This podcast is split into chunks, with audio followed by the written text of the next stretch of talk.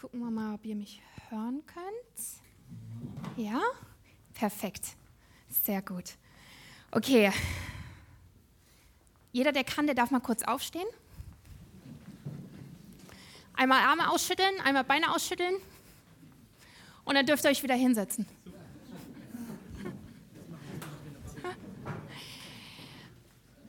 ähm, in meiner Wet by Heart Schule war das eine Sache, die wir so ungefähr jeden Morgen gemacht haben. Aber wir haben noch so Stretching-Übungen und so gemacht.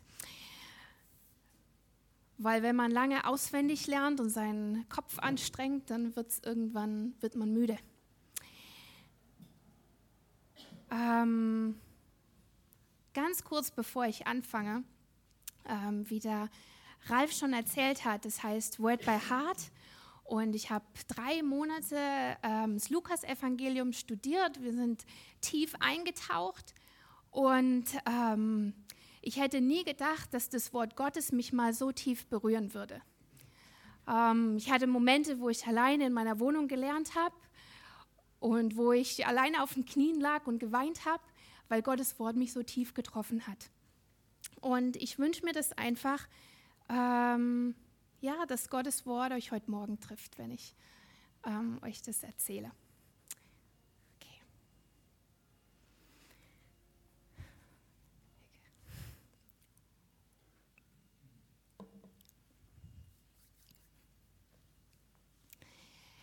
Es war im 15. Regierungsjahr des römischen Kaisers Tiberius. Pilatus war Statthalter über Judäa und Herodes Antipas herrschte über Galiläa. Da erhielt Johannes, der Sohn des Zacharias, draußen in der Wildnis eine Botschaft von Gott. Daraufhin zog er in der Gegend des Jordans von Ort zu Ort und predigte allen Menschen, sie sollten sich taufen lassen, als ein Zeichen dafür, dass sie sich von ihren Sünden abgekehrt und Gott zugewandt hatten, um Vergebung zu erhalten. Alle warteten sehr auf das Kommen des Christus und wollten wissen, ob Johannes der Christus sei. Auf diese Frage antwortete Johannes, ich taufe euch mit Wasser, aber bald kommt einer, der ist stärker als ich, ja so viel gewaltiger, dass ich es nicht einmal wert bin, sein Diener zu heißen. Er wird euch mit dem Heiligen Geist taufen und mit Feuer. Er wird mit seiner Schaufel die Spreu vom Weizen trennen, den Dreschplatz aufräumen und den Weizen in die Scheune bringen. Die Spreu aber wird er im ewigen Feuer verbrennen. Viele solcher Warnungen sprach Johannes aus, als er dem Volk die Botschaft Gottes verkündigte als Johannes wieder einmal viele Menschen taufte, ließ sich auch Jesus taufen. Als er betete, öffnete sich der Himmel und der Heilige Geist kam in Gestalt einer Taube auf ihn herab. Eine Stimme aus dem Himmel sprach, du bist mein geliebter Sohn, an dir habe ich große Freude. Jesus war etwa 30 Jahre alt, als er öffentlich zu wirken begann. Schnell wurde er in der ganzen Gegend bekannt. Er lehrte in ihren Synagogen und wurde von allen verehrt. Als Jesus eines Tages am See Genezareth predigte, drängten sich viele Menschen um ihn, die alle das Wort Gottes hören wollten. Er bemerkte zwei leere Boote am Ufer. Die Fischer hatten sie liegen lassen und reinigten gerade ihre Netze. Da stieg Jesus in eins der Boote und bat den Besitzer des Bootes Simon, vom Ufer abzustoßen. Dann leerte er die Menge vom Boot aus. Als er mit seiner Predigt fertig war, sagt er zu Simon, nun fahr weiter hinaus und wirf dort deine Netze aus. Dann wirst du viele Fische fangen. Meister, entgegnete Simon, wir haben die ganze Nacht hart gearbeitet und gar nichts gefangen. Aber wenn du es sagst, werde ich es noch einmal versuchen. Dieses Mal waren die Netze so voller Fische, dass sie zu reißen begannen. Sie riefen ihre Gefährten im anderen Boot herbei und bald waren beide Boote so voller Fische, dass sie unterzugehen drohten. Als Simon Petrus begriff, was da geschehen war, warf er sich vor Jesus auf die Knie und sagte, Herr, kümmere dich nicht weiter um mich, denn ich bin ein zu großer Sünder, um bei dir zu sein. Denn beim Anblick des überreichen Fanges hatte ihn Ehrfurcht ergriffen. Und den anderen ging es genauso. Johannes und Jakobus, die Söhne des Zebedeus, waren voller Staunen. Jesus sagte zu Simon, hab keine Angst, denn von nun an wirst du Menschen fischen. Und sobald sie am Ufer angelegt hatten, ließen sie alles zurück und folgten Jesus nach.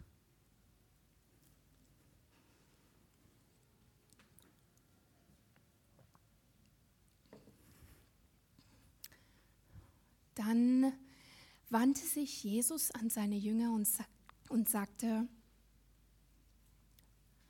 Gott segnet euch, die ihr arm seid, denn euch wird das Reich Gottes geschenkt werden. Gott segnet euch, die ihr jetzt hungert, denn ihr werdet satt werden. Gott segnet euch, die ihr jetzt weint. Denn es wird eine Zeit kommen, da werdet ihr vor Freude lachen. Gott segnet euch, die ihr jetzt ausgeschlossen, gehasst, verflucht und verspottet werdet, weil ihr zum Menschensohn gehört. Wenn das geschieht, freut euch und springt vor Freude. Denn im Himmel erwartet euch eine große Belohnung. Und denkt daran, dass, eure, dass die Propheten von euren Vorfahren genauso behandelt wurden. Welche Not erwartet euch, die ihr reich seid? Denn Ihr habt euren Trost jetzt schon erhalten. Welche Not erwartet euch, die ihr jetzt satt seid? Denn ein nagender Hunger steht euch bevor. Welche Not erwartet euch, die ihr jetzt ungetrübt lacht? Denn euer Lachen wird sich in Weinen und Traurigkeit verwandeln. Welche Not erwartet euch, die ihr jetzt von Menschen gerühmt werdet? Denn auch ihre Vorfahren haben den falschen Propheten zugejubelt. Wenn ihr bereit seid, wirklich zu hören, dann sage ich euch, liebt eure Feinde, tut ihnen Gutes, die euch hassen. Betet für das Glück derer, die euch verfluchen. Und betet für die, die euch verletzen. Wenn euch jemand auf die eine Wange schlägt, dann haltet ihm auch noch die andere hin. Und wenn jemand euren Mantel will, dann bietet ihm auch noch euer Hemd an. Wenn euch jemand bittet, dann gebt, was ihr habt. Und wenn euch etwas weggenommen wird, versucht es nicht wiederzubekommen. Behandelt andere so, wie ihr von ihnen behandelt werden möchtet. Glaubt ihr, ihr hättet dafür Anerkennung verdient, dass ihr die liebt, die euch auch lieben? Das tun sogar Sünder. Und dass ihr, und wenn ihr nur denen Gutes erweist, die euch Gutes tun, was ist daran so anerkennungswert? Selbst Sünder verhalten sich so. Oder wenn ihr nur denen Geld leiht, die es euch auch wieder zurückzahlen können. Was ist daran so außergewöhnlich? Auch Sünder leihen ihresgleichen Geld in der Hoffnung, es in voller Summe zurückzuerhalten. Liebt eure Feinde, tut ihnen Gutes, leiht ihnen Geld und macht euch keine Sorgen, weil sie es euch vielleicht nicht wieder zurückgeben werden. Dann erweist ihr euch wirklich als Kinder des Allerhöchsten. Denn auch er erweist den Undankbaren und den Bösen Gutes. Ihr sollt gütig sein, wie euer Vater gütig ist. Hört auf, andere zu verurteilen, damit es euch nicht genauso ergeht. Hört auf, andere zu tadeln, sonst wird es euch ebenso ergehen.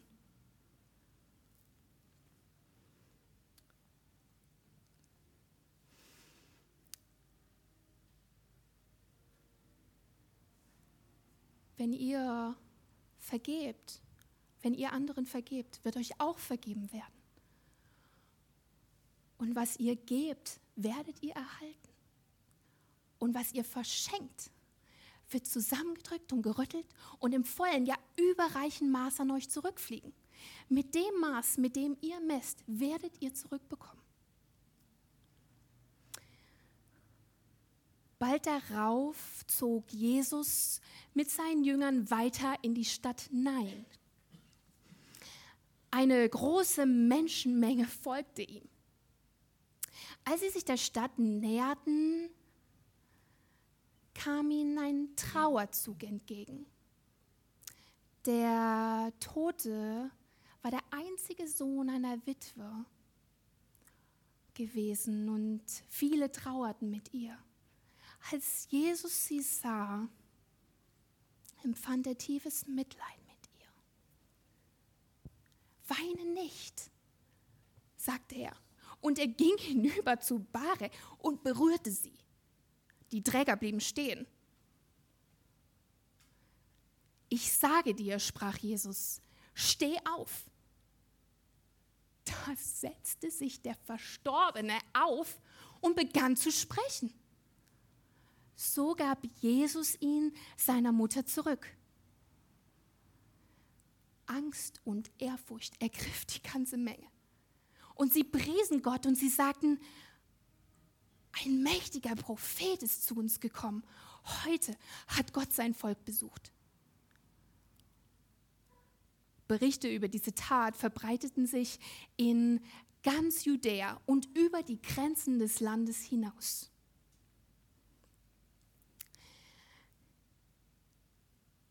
Ein Pharisäer lud Jesus zum Essen in sein Haus ein. Jesus nahm die Einladung an und setzte sich zu Tisch. Eine Frau aus dem Ort, die für ihren unmoralischen Lebenswandel bekannt war, hörte, dass er da war und brachte ein Gefäß mit kostbarem Salböl. Sie kam zu Jesus, kniete vor ihm und weinte. Ihre Tränen fielen auf seine Füße und sie trocknete sie mit ihrem Hahn.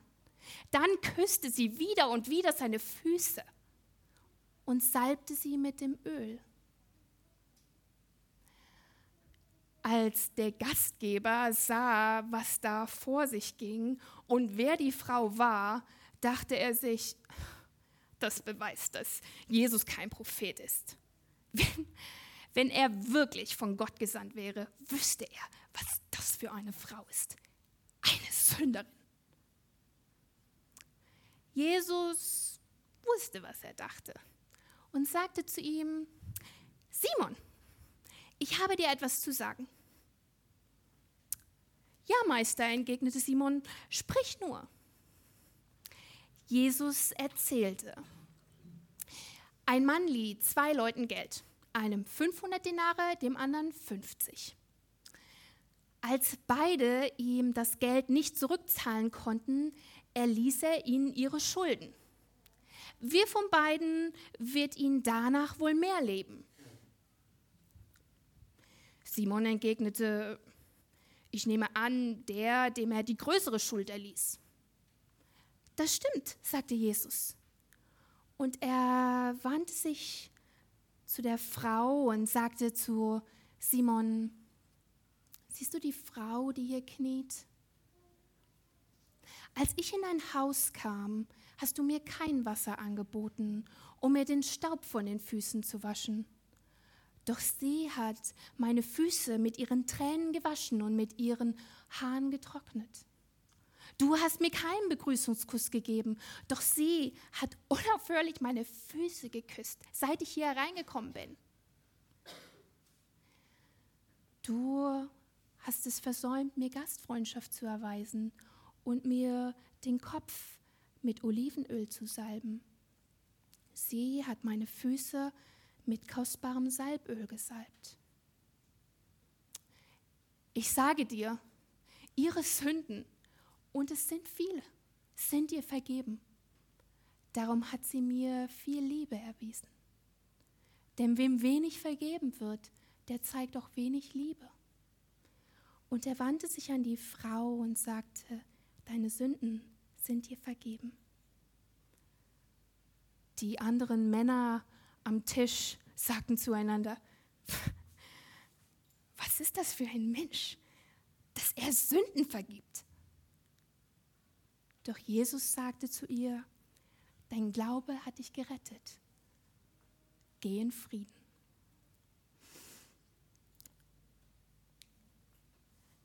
Auf ihrem Weg nach Jerusalem kamen Jesus und die Jünger auch in ein Dorf, in dem eine Frau namens Martha sie in ihr Haus einlud. Maria, die Schwester von Martha, saß zu Füßen Jesu und hörte ihm aufmerksam zu. Martha dagegen war bemüht mit der Bewirtung der Gäste. Da kam sie zu Jesus und sagte, Herr, ist es nicht ungerecht, dass ich die ganze Arbeit hier alleine tue, während meine Schwester hier sitzt? Sag ihr, dass sie kommen soll und mir helfen. Da sagte der Herr zu ihr, meine liebe Martha, du sorgst dich um so viele Kleinigkeiten. Doch im Grunde ist doch nur eins wirklich wichtig. Maria hat erkannt, was das ist. Und ich werde es ihr nicht nehmen.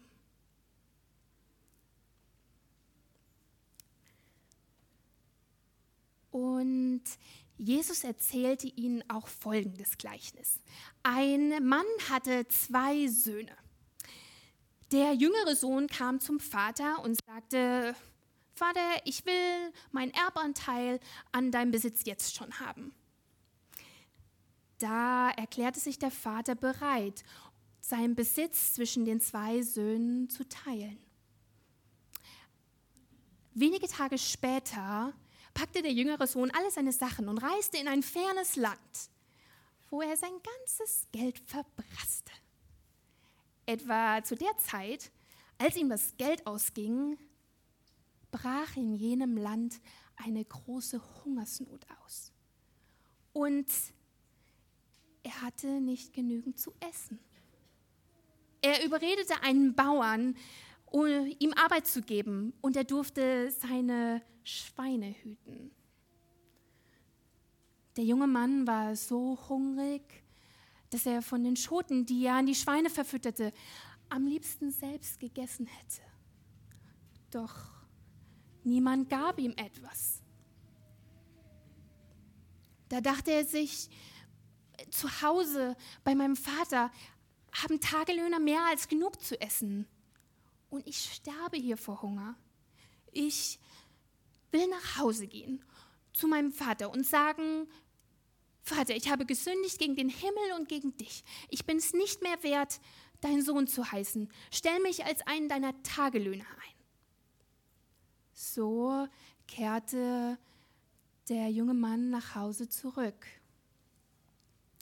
als er noch weit entfernt war, sah der Vater ihn kommen. Voller Liebe und Mitleid lief er seinem Sohn entgegen, schloss ihn in die Arme und küsste ihn. Der Sohn sagte zu ihm, Vater, ich habe gesündigt gegen den Himmel und gegen dich. Ich bin es nicht mehr wert, dein Sohn zu heißen. Doch der Vater sagte zu seinen Dienern, schnell, bringt das beste Kleid im Haus und zieht es ihm an, holt einen Ring für seinen Finger und Sandalen für seine Füße und, und, schlachtet das Kalb, das wir im Stall gemästet haben. Denn mein Sohn war tot und ist ins Leben zurückgekehrt. Er war verloren, doch nun ist er wiedergefunden. Und ein Freudenfest begann. Währenddessen war der ältere Sohn draußen auf dem Feld und arbeitete. Als er heimkam, hörte er Musik und Tanz im Haus und fragte einen der Diener, was denn da los sei. Dein Bruder ist zurückgekehrt, erfuhr er. Dein Vater hat das Kalb geschlachtet, das wir gemästet haben, und wir, er gibt ein großes Freudenfest. Wir feiern, dass dein Bruder wohlbehalten zurückgekehrt ist. Da wurde der ältere Sohn zornig und wollte nicht hineingehen. Da kam der Vater heraus und redete ihm zu. Doch er sagte, all die Jahre habe ich hart für dich gearbeitet und nie widersprochen, wenn du mir etwas aufgetragen hast. Und du hast mir noch nicht mal eine junge Ziege gegeben, dass ich mit meinen Freunden ein Fest feiern konnte. Und jetzt, wo dein Sohn zurückkommt, der dein Geld mit Huren durchgebracht hast, feierst du und schlachtest unser bestes Kalb?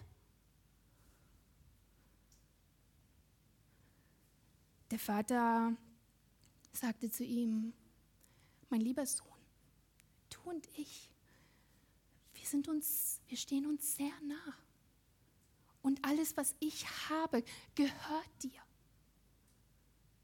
Aber wir müssen dieses Freudenfest feiern. Denn dein Bruder war tot und ist ins Leben zurückgekehrt. Er war verloren, doch nun ist er wiedergefunden.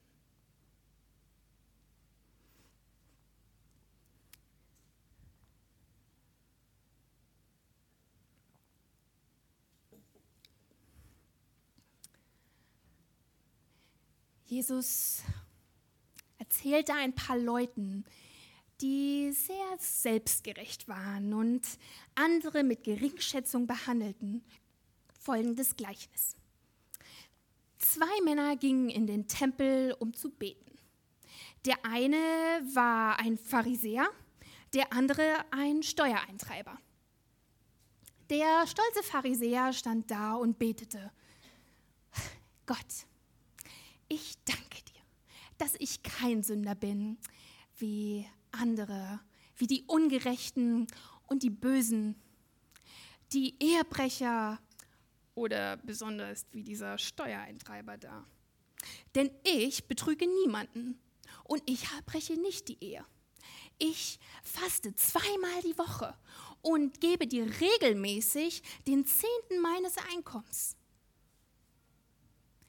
Der Steuereintreiber hingegen stand in einigem Abstand da und wagte es nicht einmal den Blick zu heben, als er betete.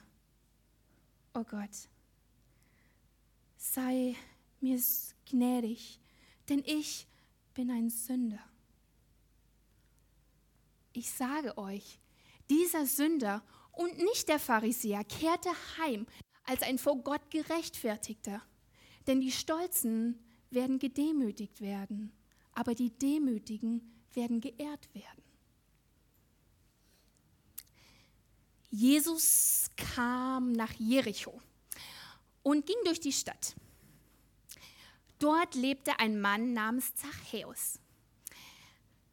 Als einer der mächtigsten Steuereintreiber war er sehr reich.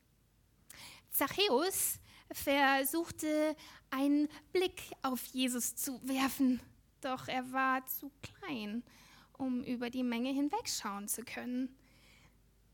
Da lief er voraus und kletterte auf einen Maulbeerfeigenbaum am Wegrand, um Jesus vorübergehen zu sehen. Als Jesus kam, blickte er zu Zachäus hinauf und sagte, Zachäus, komm schnell herunter, denn ich muss heute in deinem Haus zu Gast sein. Da kletterte Zachäus voller Freude und Aufregung herunter und geleitete Jesus in sein Haus. Der Menge gefiel das gar nicht. Bei einem berüchtigten Sünder kehrt er zu Gast ein. Währenddessen stand Jesus vor, äh, stand Zachäus vor Jesus und sagte, Herr, ich werde die Hälfte meines Besitzes den Armen geben. Und wenn ich jemand bei der Steuer betrogen habe, werde ich es ihm vierfach erstatten. Jesus sagte zu ihm, heute hat dieses Haus Rettung erfahren. Denn dieser Mann hat sich als Sohn Abrahams erwiesen. Denn der Menschensohn ist gekommen, die Verlorenen zu suchen und zu retten.